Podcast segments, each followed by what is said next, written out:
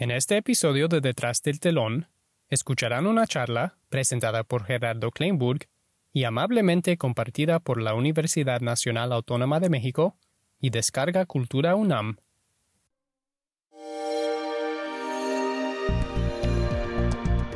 Descarga Cultura. Punto UNAM.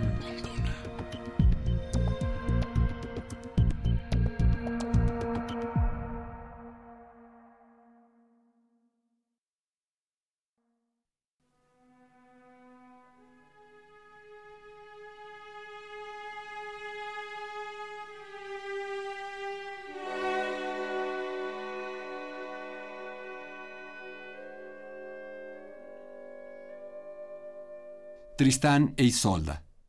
Richard Wagner. Primera parte.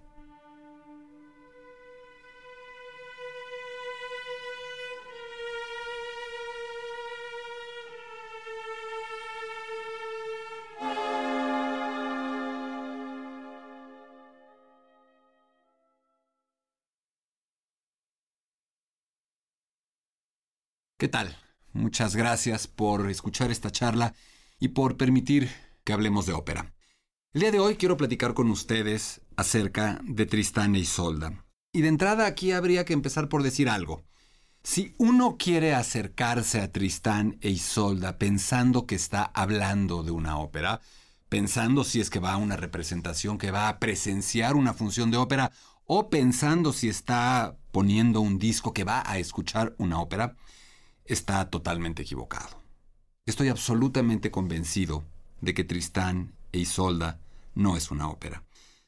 Tristán e Isolda es un producto muy peculiar en la historia del arte y muy probablemente una de las obras de arte más singulares y extraordinarias que jamás hayan sido creadas.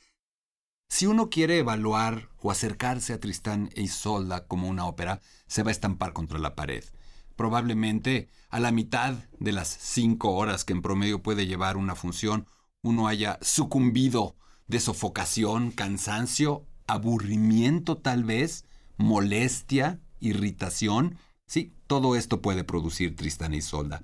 Pero si uno se acerca a esta obra, viéndola desde otro lado y tratando de percibir que Richard Wagner intentó hacer con ella algo que jamás se había hecho, que trató en alguna medida de construir un estado de ánimo más que un producto artístico, que en algún sentido buscó y logró intoxicarnos a todos con este producto, entonces tal vez estemos un poco más cerca de entender qué hizo Wagner y qué es Tristán e Isolda. Porque de verdad, Tristán e Isolda es una experiencia. Es algo que se vive, pero que no puede definirse puntualmente, que no puede acotarse del todo. Cinco horas. Cinco horas es mucho o es poco en una función de ópera, en una función de Tristán e Isolda. Si nos atenemos a esta idea que trato de esbozar en relación con que Tristán e Isolda es una experiencia, entonces probablemente cinco horas no son tantas. Porque ¿cuánto dura una experiencia? Yo no estoy muy seguro. Una experiencia termina cuando no nos damos cuenta.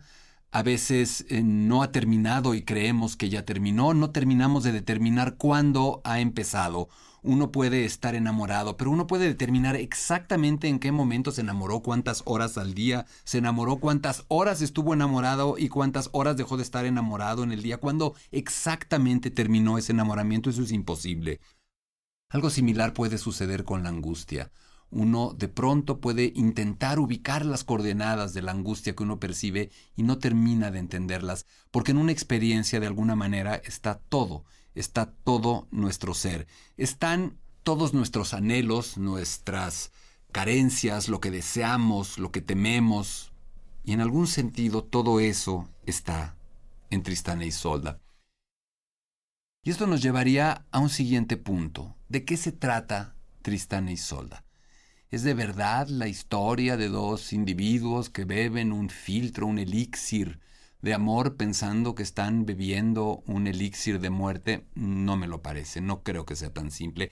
Es la historia de Tristán yendo a buscar a Isolda a Irlanda para llevarla a Cornualles a que la despose su tío, el rey Marque. Tampoco la compro. Es la historia de un Tristán que se batió en duelo contra Morold, aquel guerrero enemigo que iba a cobrarles tributo y que lo mata con su espada. Menos. Es la historia de un Tristán herido en esa batalla que busca a una maga, a una hechicera, a alguien que pueda curar esa herida que claramente no es precisamente una herida física y que termina en Irlanda siendo sanado por Isolda, que lo reconoce por una esquirla de su espada, que embona perfectamente con la espada de Morold, que fue, según las leyendas medievales que se consulten, su amigo, su protector, su amante, su esposo, su conocido, menos todavía. Entonces, ¿de qué se trata Tristán e Isolda? Yo creo que no se trata de nada. Yo creo que se trata o se intenta tratar de tanto que termina, como nuestras experiencias propias, por no tratarse de nada, porque el amor, la angustia, el miedo, la ira, no se tratan de algo en especial. Pero para hablar de qué se trata Tristán, habría que obligadamente hacer alusión en primera instancia a las leyendas, a los textos seminales medievales que le dan origen. En primera instancia, habría que hablar del texto que Wagner literalmente consulta en su versión original, en su versión ya traducida al alemán moderno de Gottfried von Strasburg. Hay también influencia de Massmann, de las propias canciones de amor de Gottfried. Hay también influencia de un Tristán en inglés, de un Tristán del poeta francés Berulle, de un Tristán inacabado de Merman. Se sabe que Wagner tenía una gigantesca, portentosa biblioteca que consultaba continuamente y que además él mismo llevaba en sí una biblioteca extraordinaria de muchas suertes, de muchos colores, de muchos sabores, siempre con un énfasis particular en las leyendas medievales, en las sagas nórdicas, en todo esto que terminamos sabiendo dio origen a buena parte de su obra. Se trata de un filtro de amor, de un elixir de amor, Tristán e Isolda. A mí me parece que también ahí hay que tener cuidado. La idea, la noción de un elixir mágico es, como por ejemplo en esa tierna comedia, en ese dulce paródico que es el elixir de amor. Un elixir de amor sería en todo caso un brebaje que al ser ingerido hace que esas personas experimenten algo que nunca habían vivido, que pase algo mágico, que suceda algo que no se podía esperar o que acaso se deseaba pero no se lograba. Eso no sucede con Tristán y Isolda, porque Tristán y Isolda ya están enamorados cuando beben de ese filtro. Ese filtro termina siendo, en el mejor de los casos, una suerte de elixir potenciador de un sentimiento ya existente.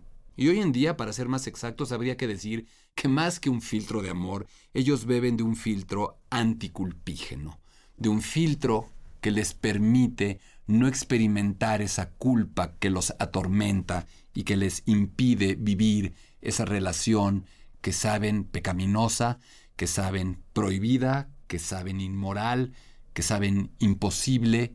Ahí también hay muchos elementos por descubrir y justamente en todos estos misterios, justamente en todas estas variantes, en todas estas variables no despejadas, estriba parte de la fascinación por Tristán y Isolda. Tristán y Isolda se trata de una historia que habla de cómo alguien puede morir de amor, probablemente. Y a mí me parece que esa interpretación podría ser la más realista de todas, porque no deja de ser un poco ocioso, absurdo y poco inteligente tratar de entender, por ejemplo, de qué muere Isolda, diciéndonos, diciéndose que nadie muere de amor. Esa es una mentira para niños. Todos morimos de amor y todos hemos muerto de amor, y eso lo sabemos. Esa es una verdad pura y dura.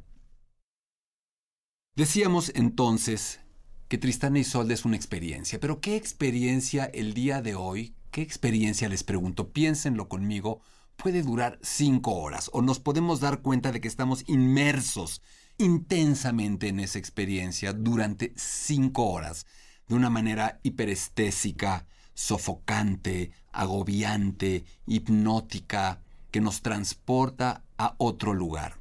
A mí me parece, sin que crea que estoy exagerando o jalando fuertemente el hilo, que lo único que hoy puede parecerse a una experiencia así es la ingesta de una droga, un estado de conciencia alterado. Y en ese sentido, a lo largo del tiempo, he reparado con sorpresa, con pasmo y luego con una suerte de sonrisa en la boca, que si uno compara la neurología, lo que muchos testimonios dicen es una experiencia de una droga de diseño tan común en nuestros días, tan socorrida como el éxtasis, y uno compara eso, esos testimonios de esas sensaciones, con lo que Tristán e Isolda se dicen en ese primer acto después de beber el elixir o en el alucinante, valga el término y la literalidad del término dúo de amor del segundo acto, las semejanzas son pasmantes. De verdad, parece que Wagner estuviera describiendo una ingesta de 3,4 metilendioximetanfetamina, el famoso MDMA o el famoso éxtasis, tan de moda hoy día. En ese sentido, recupero el comentario inicial y me atrevo a decir que Tristán e Isolda, que algo de lo singular logrado por Wagner con Tristán e Isolda es de verdad haber generado una experiencia, haber logrado que todos nosotros, por las buenas o por las malas, sucumbamos ante esa sustancia artística, estética, musical, teatral, dramática, poética, no estoy muy seguro de qué es, insisto, y vivamos cinco horas en un estado hipnótico, en un estado de conciencia alterada, en un estado de exaltación plena, pero fundamentalmente en un estado de éxtasis. Y valdría la pena aquí atenerse a la propia etimología del vocablo, éxtasis, ex, fuera, afuera de, stasis, lugar, fuera de lugar, en otro lugar, transportados, llevados a otro lugar. Ese es justamente el logro de Wagner con Tristán e Isolda, lograr ese éxtasis en los participantes y en los escuchas. Y tengo que decir antes de entrar más puntualmente a la génesis o al génesis de la ópera y a partir de ahí ir un poco desprendiendo una serie de interpretaciones que todo lo que diga en esta charla puede ser usado en mi contra y que yo les aconsejaría tomarlo con mucha reserva, porque tengo o he tenido un profundo odio por el compositor del que estoy hablando. Lo he detestado toda mi vida. Me parece uno de los artistas más repugnantes y miserables de la historia del arte. Me parece un patán, un vivales, un racista, un hombre con delirio autorreferencial y megalomanía clínicas. Pero también me parece un genio sin precedentes. Y eso es lo que me cuesta tanto trabajo. Detesto que si bien odio a ese hombre, tantas veces termine sucumbiendo ante su obra. Detesto no poder mantener mi odio con la firmeza que querría. Y justamente al haber escuchado recientemente tantas veces Tristán e Isolda, terminé de entender que ese hombre me gana y me derrota a cada momento y que es algo con lo que tengo que lidiar. Independientemente de la primera persona y de la reflexión individual que es totalmente irrelevante en una charla de estas, me parece que lo que siento en relación con Wagner le ha pasado a más de uno. Le pasó continuamente a su entorno más directo, a su familia, a sus mujeres, a sus amigos, a sus protectores, a los cantantes, a los directores de orquesta por los que pasó encima inmisericordiamente. Y sin embargo toda esa gente se daba cuenta de que estaba ante un monstruo, ante un creador sin precedentes. El fin no justifica los medios. Los medios de Wagner fueron detestables y reprobables en casi todos los ámbitos. Sin embargo, lo que alcanzó es tan portentoso que nos obliga, a veces como es mi caso y como tendrá que ser a lo largo de esta charla, a tragarme mis propias palabras. Vamos a pensar un poquito, vamos a ver dónde estaba Wagner parado y quién es cuando compone Tristán. Ubiquémonos cronológicamente. El estreno de Wagner es en 1859, entonces vámonos aproximadamente 6-7 años antes a todo el proceso de creación, de concepción del proyecto. Decíamos, ¿dónde está parado? ¿Quién es Wagner cuando empieza este proyecto? Wagner ha atravesado una etapa inicial postromántica, post-beberiana, refiriéndonos a Carl Maria von Weber, a óperas románticas tradicionales alemanas como El cazador furtivo. Wagner escribe en un principio obras en ese estilo, es decir, obras como Dios manda, entre comilladas, obras post-románticas, neorrománticas o románticas, si se les quiere ver así. Así surgen el holandés errante, las óperas iniciales que son poco conocidas hoy día, incluso el propio Lohengrin. Sin embargo, Wagner, poco a poco, se ha dado cuenta de que no es exactamente un compositor. Wagner es un intelectual. Wagner es un intelectual que compone. Pero no es ni fundamental ni esencialmente un compositor. Es un hombre que empieza a ser infectado continuamente por ideas extramusicales, en particular filosóficas y poéticas, dos coordenadas para situar el punto de partida estético, intelectual de Tristán y Isolda, un filósofo y un poeta, Schopenhauer y Novalis, Schopenhauer y su pesimismo, Schopenhauer y esta idea de la cesación de la voluntad de vivir, por el otro lado, Novalis y su fascinación por la noche, la noche como ese lugar idílico, como ese lugar en donde está la verdad del ser humano, en donde todo es de verdad posible, en donde no hay que fingir, en donde uno puede ser uno en contraste con el día, que es una mentira, una convención, una doble moral, una represión. Schopenhauer y su idea, el concepto de que todos formamos una colectividad, una suerte de individuo colectivo, que vive una pulsión, una fuerza primigenia, evolutiva, original, y que poco a poco comienza a diferenciarse en una suerte de individuación o individualización subsecuente que solo acarrea sufrimiento, el sufrimiento del deseo, el deseo como sufrimiento. Sin embargo, me parece que Wagner, en más de un sentido, en esa lectura que hace de Schopenhauer, anticipa a Freud, porque en Tristán e Isolda vemos continuamente uno de los grandes descubrimientos o de las grandes afirmaciones de Freud.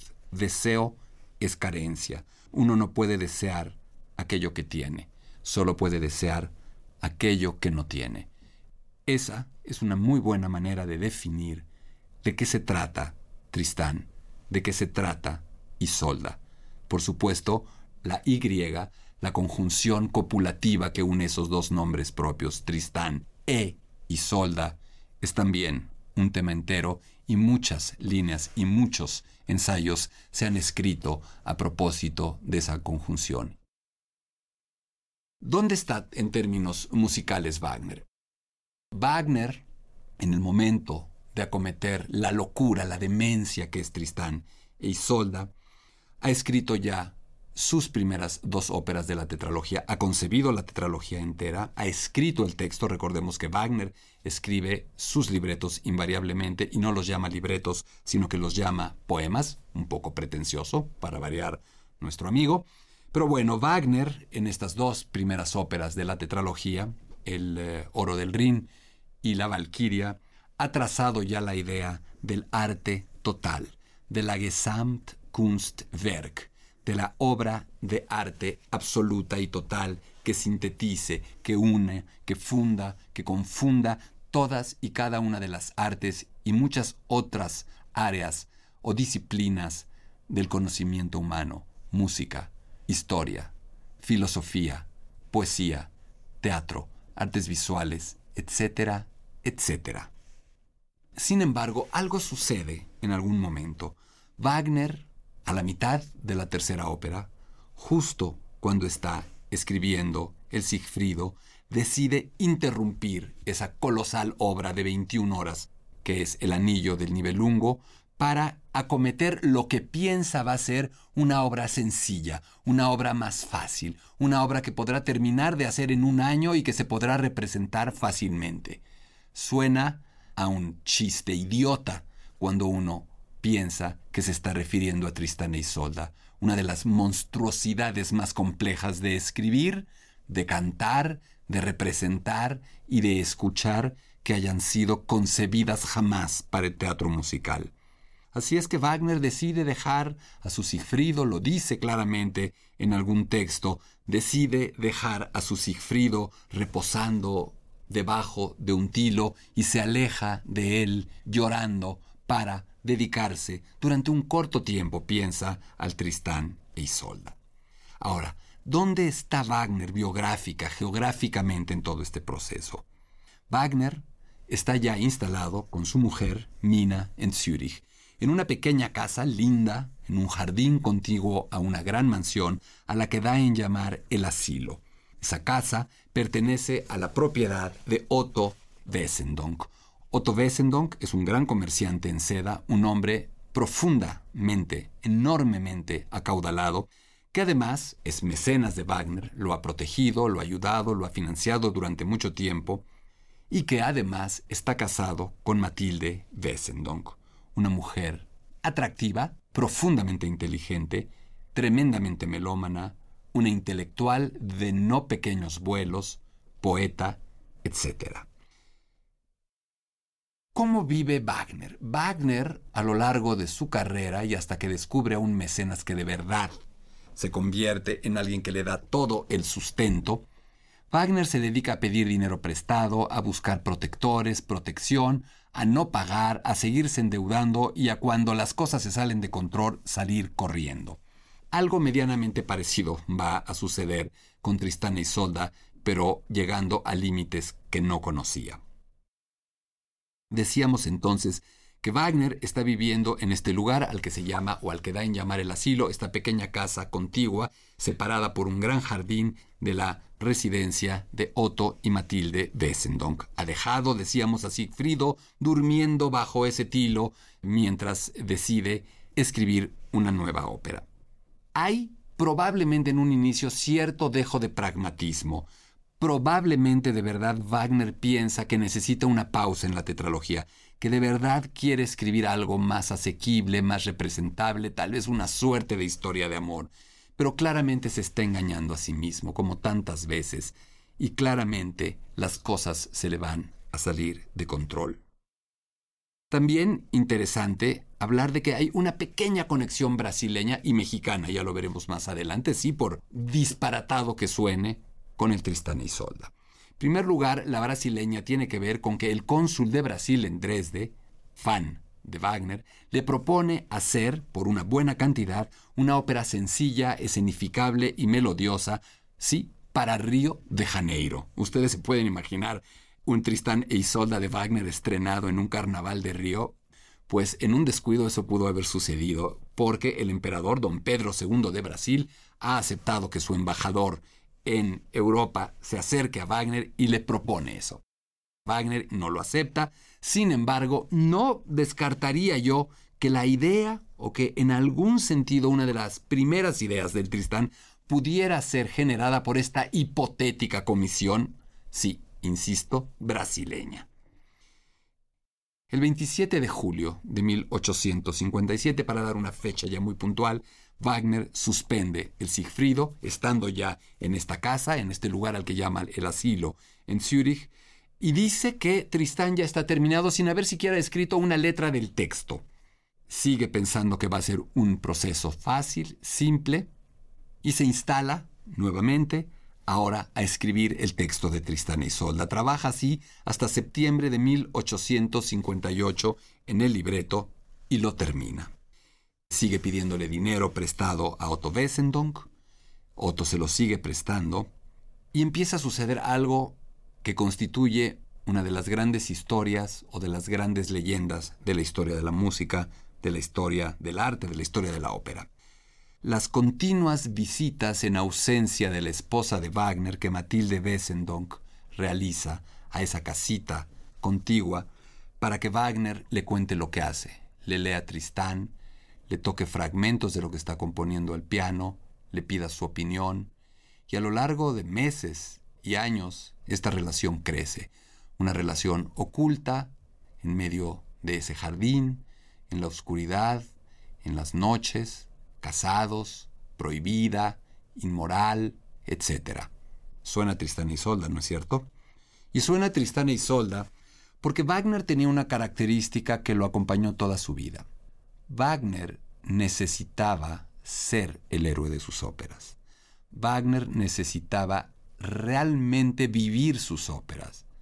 Ser Sigfrido, ser Sigmund, ser Botan, ser el holandés errante, ser Lohengrin, ser Parsifal, ser Tristán, por supuesto.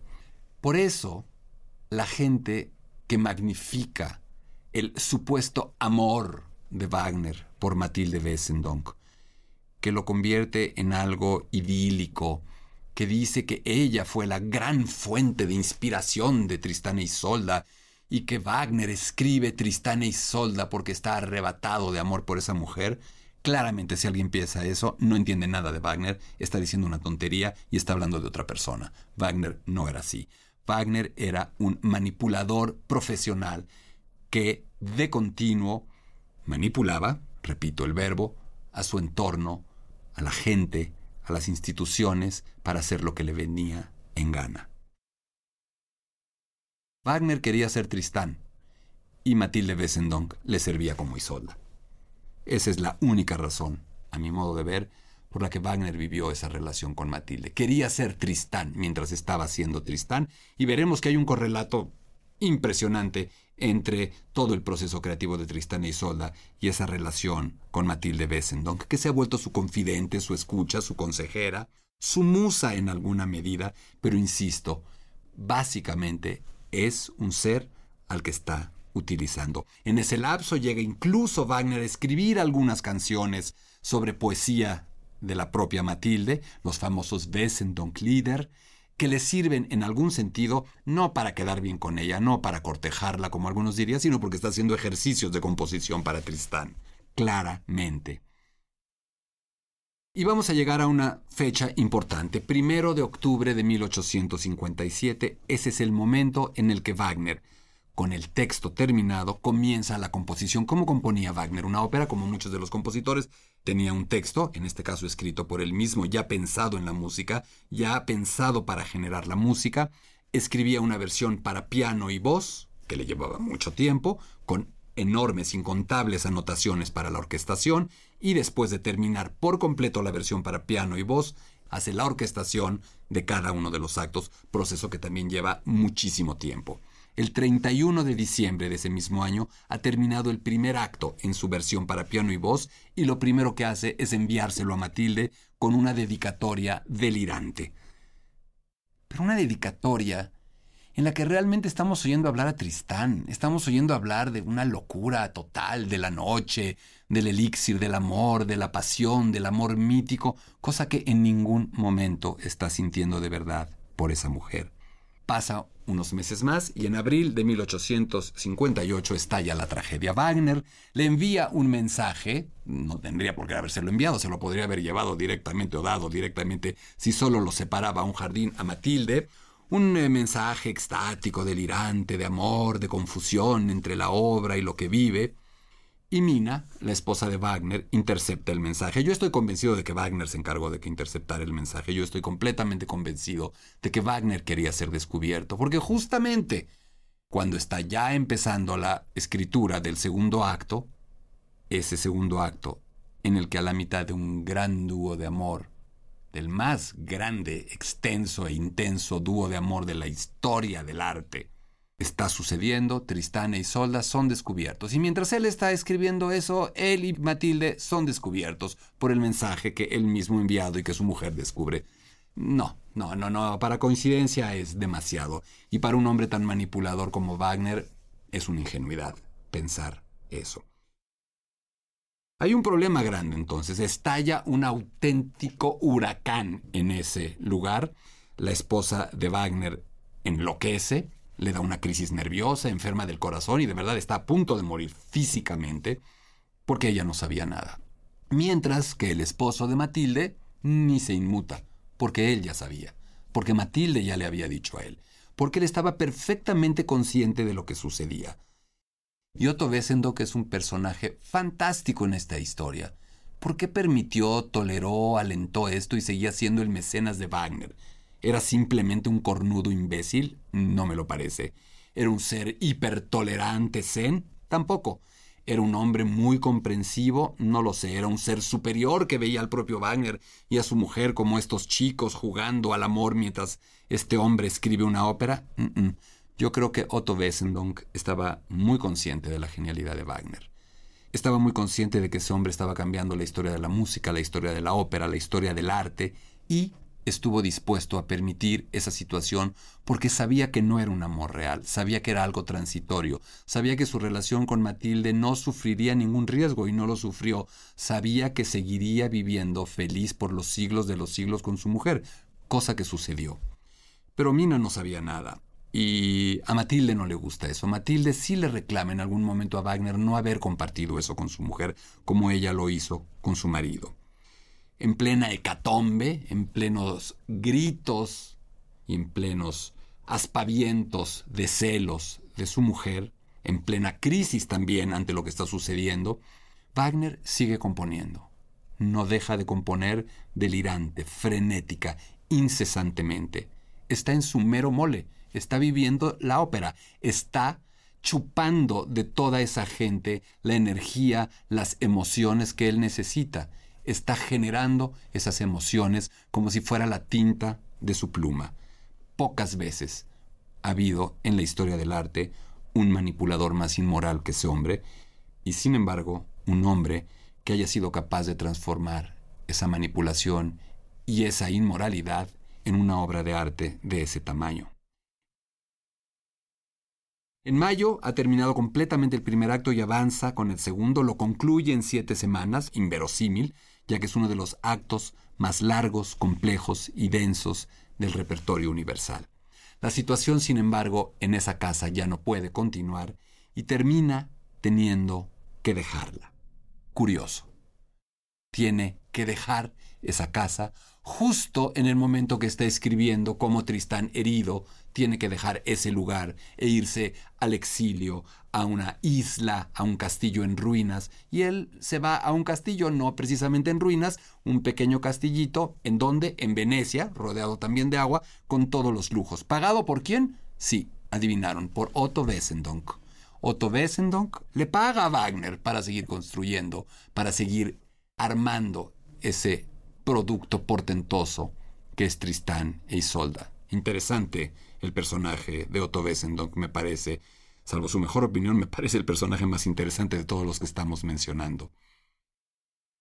Llega a Venecia a fines de agosto, se instala en un castillito muy cómodo que debe haber dado al Gran Canal.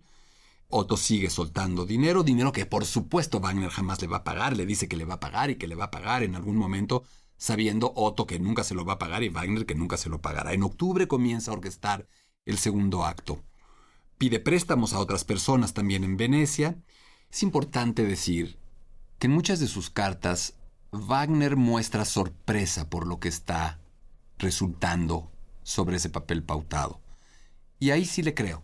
Wagner ha generado ya toda su teoría musical y hablaremos de ella brevemente, pero hablaremos de los motivos conductores o leitmotiven, hablaremos de la melodía perpetua, del cromatismo, de la disonancia, del drama musical. Pero si consideramos que la tetralogía es una sola obra, como él quiso verla, tenemos que decir que es una obra que no ha terminado. Sin embargo, Tristán y Isolde es una obra que sí empieza y sí concluye. Por lo tanto, con toda justicia podemos decir que es la primera obra en la que Wagner plasma, traduce cabalmente su nueva música, su música del futuro. Y en ese sentido creo que el propio Wagner se sorprende. Yo creo que en algún momento, o en más de un momento, Wagner debe haber dicho, ¿qué clase de locura es esta? ¿Quién va a poder cantar esto? ¿Quién va a poder hacer esto? ¿Quién va a poder escuchar esto? Yo creo que en algún momento sí lo creo. Wagner mismo, no, no creo que haya dudado, pero sí se debe de haber quedado perplejo de lo que él mismo estaba haciendo. Sigue, decíamos, componiendo en Venecia y recordemos que Wagner es una suerte de exiliado político, claro, un exiliado político que vive mantenido por un comerciante en seda en un pequeño castillo sobre el Gran Canal. Bueno, no está mal para ser un perseguido político socialista que estuvo en las barricadas, nada tonto el señor Wagner. Pero hay un momento al estar en Venecia en el que por alguna situación política se ve presionado y parece que puede ser expulsado porque ha sido un socialista, porque en, en su país de origen no es bien visto. ¿Y quién creen ustedes que salva a Richard Wagner en Venecia? Un hombre que es melómano, sensible a las artes, que es además el gobernador austriaco de la Alta Italia, que es un Habsburgo y que se llamaba Maximiliano. Maximiliano de Habsburgo protege a Richard Wagner para que no tenga que salir de Venecia y pueda seguir ese genio, que sabe genio, componiendo. Siempre el mundo ayudándolo, siempre el mundo en función de ese genio. Así es que ahí hay una conexión de alguna manera mexicana, si lo queremos ver así, con la escritura de Tristán e Isolda. En marzo termina de orquestar el segundo acto, y él mismo lo llama la coronación absoluta de su arte. Tenía razón. Ha alcanzado finalmente la continuidad dramática. El drama musical ha nacido de verdad.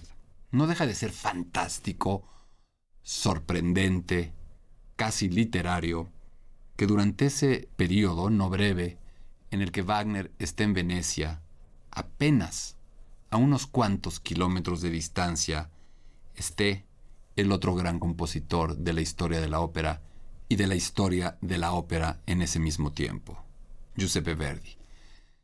Los dos sabían cabalmente de la existencia del otro, sabían de la música del otro y seguramente se admiraban enormemente. Habría sido fantástico imaginar un encuentro entre esos dos hombres. Sin embargo, el triunfo de la unidad italiana hace imposible que permanezca en Venecia, finalmente se tiene que ir de Venecia, se regresa a Suiza, a Lucerna, ahora sí en situación económica un poco más apremiante, su mujer lo ha abandonado, no tiene en ese momento apoyo de Wessendonck o no tan continuo, se encierra en una suerte de pequeño hotel y durante un año entero encerrado en ese hotel escribe el tercer acto. Pretende que ese tercer acto sea más simple, una suerte de desenlace tranquilo, pero resulta todo lo contrario. Lo que Wagner hace es escribir el aria o monólogo más larga e inhumana de la historia de la ópera. Un monólogo en el que de verdad Tristán, si no ha sido herido, morirá al menos de consunción, como veremos un poco más tarde que sucedió literalmente, y en más de una ocasión. En mayo de 1859 comienza a orquestar el tercer acto y cuando se aproxima hacia el final de la ópera se compara a sí mismo en cartas a Matilde con el creador a punto de concluir su obra y sabiendo que tendrá que descansar después de haber vuelto a crear el mundo. Así, tal cual. Es interesante imaginarse cómo Wagner y su entorno más cercano sabían de verdad que estaba a punto de cambiar la historia de la música y del arte, y sin embargo el resto del mundo no sabía lo que estaba sucediendo ahí. El 6 de agosto de 1859, a las cuatro y media de la tarde exactamente, según él mismo hace constar en un diario, termina la orquestación, termina totalmente Tristán e Isolda. Y acto seguido, ¿a quién llama para que vaya a ese pequeño cuarto de hotel y le toque todos los fragmentos que puede de Tristán e Isolda? Sí, adivinaron a Matilde y a Otto. Matilde y Otto Wessendonck van, son las primeras personas sobre la Tierra que escuchan algo parecido a una versión final a piano, seguramente cantada o vociferada por el propio Wagner de Tristán e Isolda. Y luego viene la segunda parte de la película. Se muda a París, Mina, su mujer, hace un último intento y fallido intento de reconciliarse con él. Y viene la otra historia. Ya terminó eso. Y ahora, ¿cómo llevarlo a un escenario? ¿Quién se va a atrever a intentarlo? En París es un desastre todo, se ha peleado con todo el mundo por el escándalo que acompañó al restreno que hace de Tannhäuser ahí. Eh, nadie quiere hacer la ópera, solo puede estrenar en versión de concierto el preludio, que ya genera un desconcierto absoluto. Berlioz ve la partitura y dice que no entiende nada de esa música del futuro, y solo hay un grupo pequeño de seguidores que entiende lo que está haciendo y que se vuelven paladines de su obra. Un grupo encabezado y comandado no por un músico, sino por un poeta, Baudelaire. Baudelaire es uno de los primeros hombres que entiende que ahí está lo que sigue, que ahí está una nueva luz en la historia del arte. Se va a Viena, intenta ver si se estrena en Viena, la ópera de Viena le dice, órale, va, vamos a intentarlo. Conforman un elenco, hacen 77 ensayos, 77 ensayos, tras los cuales le dicen a Wagner, maestro, esto es irrepresentable. Aquí está su partitura, no se puede hacer. Esto no se puede hacer. No hay orquesta que lo pueda hacer, no hay cantante que lo pueda hacer, no se puede montar, no se puede. Wagner queda muy lastimado. Y no era fácil lastimar a Wagner, queda muy dolido, y tampoco era fácil lograrlo. Y después hay un milagro, sucede un gran milagro. El 3 de mayo de 1864, este loco, delirante, megalómano, genio llamado Richard Wagner, en continua búsqueda de un mecenas, se encuentra a otro loco, delirante, todopoderoso, monarca, que está enamorado no solamente de su música, sino enamorado de él, física, erótica, sexualmente enamorado de él. Ludwig II, Luis II de Baviera, y que le envía una carta con una foto de él, bueno, una foto, un retrato de él, y le dice, estoy a tus órdenes, ¿qué quieres? Te ayudo en lo que quieras. Soy tu mecenas de por vida. Realmente, aun para estándares wagnerianos, debe haber sido casi demasiado. Le dice además que le propone verse al día siguiente en Múnich. Wagner va y se da un encuentro que cambia la historia de Wagner y la historia de la música también. Wagner ya debe haber llevado su lista muy clara de todo lo que quería. Quiere una renta mensual de por vida, quiere casa, quiere manutención, quiere un teatro, quiere que le hagan un teatro. Quiere que le hagan toda una suerte de infraestructura teatral para poder hacer su obra, cosa que terminará ulteriormente logrando y ese es el origen de Bayreuth, de ese teatro en la colina que alberga todavía hasta el día de hoy el Festival Wagneriano. Ludwig le pregunta qué quiere y Wagner, la primera respuesta de Wagner está encaminada hacia la tetralogía, inconclusa todavía, y Ludwig, más sensato, inteligente, músico, gran músico, que se sabe además de memoria todas las óperas de Wagner, le dice que no, que primero termine la tetralogía completa y se estrene como un todo, como Wagner quiere, pero que por qué no aprovechan para lanzarse hacia el Tristán. Tiene ya el financiamiento necesario, le pone a sus órdenes el Teatro Real, el Teatro Nacional de Múnich, y comienza el montaje verdadero, final, primero, en algún sentido, de Tristán e Isolda. Hans von Bülow será el director de orquesta, es importante recordar que es uno de los grandes grupos wagnerianos y que justamente en ese periodo Wagner terminará de hacerle una de sus tantas maldades a un amigo. Wagner terminará quitándole a su mujer, a von Bülow. Cosima, la hija de Liszt, esposa de von Bülow, terminará siendo la esposa de Wagner. Ludwig Schnorr y Malvine Schnorr, pareja en la vida real, encarnarán a Tristán y a Isolda. Los ensayos son complicados, el montaje es difícil, no logran verdaderamente darle cuadratura a lo que están haciendo, pero hay recursos ilimitados y además hay una orden imperial, y eso ayuda. La soprano casi desfallece, en vísperas de la función tienen que interrumpir, tienen que postergar el estreno porque debe ir a Baden-Baden a darse unos baños termales curativos para poder recuperar las fuerzas, y finalmente logran estrenar el 10 de junio de 1865 Tristán e Isolda. El éxito es enorme. Si bien no faltan los detractores, el mundo entero queda pasmado ante lo que ve y ante lo que oye. Hay un gran éxito, decíamos, la gente entiende que es testigo de un momento absolutamente histórico. Sin embargo, la maldición para Wagner en cuanto al estreno de su Tristán no ha terminado, porque saben ustedes que sucedió apenas unas cuantas semanas después de la primera función de Tristán e Isolda, Ludwig Schnorr, el tenor, muere. Aparentemente, el estado de fatiga ha sido tal, ha quedado tan físicamente extenuado que su organismo no lo resistió.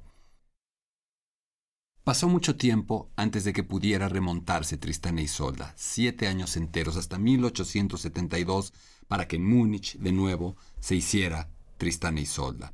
Otra vez, la pareja de soprano y tenor fue encarnada por un matrimonio Heinrich y Therese Vogel, que aceptaron los papeles cuando aseguraron tener una pensión vitalicia. En fin, hemos hablado mucho acerca del contexto de Wagner en relación con esta obra, de cómo biografía y obra se fundieron y confundieron y acaso retroalimentaron. Pero que podemos culminar esta charla con una frase que el propio Wagner escribiera a Matilde Wessendonck al estar por terminar Tristan e Isolda. Cito de memoria, libremente. Wagner dijo algo así como, yo solo puedo desear que siempre o casi siempre haya funciones malas o regulares de Tristán e Isolda, porque si llega a haber una función buena o un poco más que regular, la gente que asista al teatro va a enloquecer.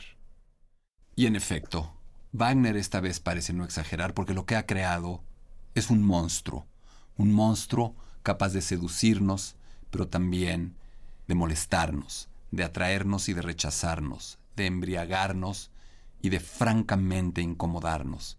Ha creado algo que no existía y claramente ha creado algo que hará que nunca nada, jamás, en la ópera y en muchos otros ámbitos del arte vuelva a ser igual.